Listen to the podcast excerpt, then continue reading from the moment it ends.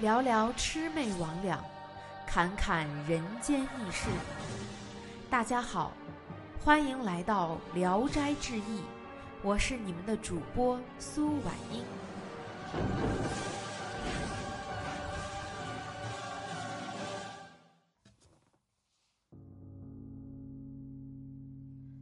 书接上回，和董生一起诊脉的书生王九思。一天在书房里读书，忽见一个女子进来。王九思练起美貌，就和她私通，问她从哪里来。女子说：“我呀，是董霞思的邻居，过去他与我很是要好，不料被狐狸精迷住，丧了命。这些狐类的妖气很是可怕。”读书人应该小心提防。王九思听后越发钦佩他，于是两相欢好。日子不长，王九思便觉得精神恍惚，如染重病。忽然梦见董生对他说：“和你相好的那个女子是个狐狸精，他害死了我，现在又要来害你。”我已向阴曹地府告了他，以报仇雪恨。七天之内，你必须每天晚上点好香，插在室外，千万千万不要忘了。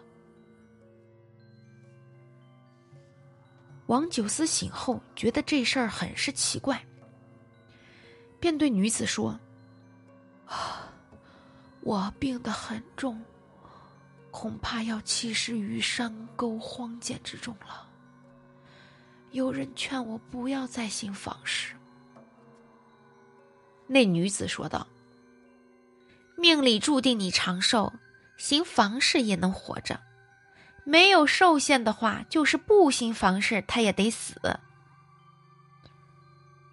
说着便勾引挑逗。王九思心惊动摇，不能克制，又与他苟合。事后很是悔恨。但总是不能摆脱他。到了晚上，王九思把香插在门上，女子来到后就把香拔下给扔了。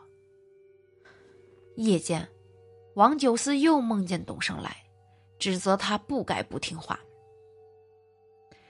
第二天晚上，王九思暗中嘱咐家人，等他睡后，偷着将香点着插在门上。女子在床上，忽然吃惊的说：“这是怎么又插上香了？”王九思推说：“哎呦，我可不知道。”女子急忙起身，找到香把它给掐灭，回来说：“谁教你这么干的？”王九思说：“可能是那人担心我的病。”听信巫婆的话，给我祛病消灾吧。女子彷徨不定，闷闷不乐。家人在暗处见香熄灭，又点上茶好。那女子叹了口气说：“哎，你福大命大，我不该误害了董霞思，又再来害你，的确是我的错。”我将和他到阴曹地府对质。你若不忘咱俩过去的感情，就别弄坏我的皮毛。说完，挣扎下床，扑倒在地上，给死了。王九思点灯一看，原来那是只狐狸，怕他再复活害人，便招呼家人剥下他的皮悬挂起来。王九思病得很重，听见那狐狸说：“我已向地府提出申诉，地府判决董生见色动心，罪当该死，但又追究我不该诱惑人，没收了我的金丹，命我还生。那我的皮毛在哪里？”王九思说：“呃，家人不知有用，已把他包下扔了。”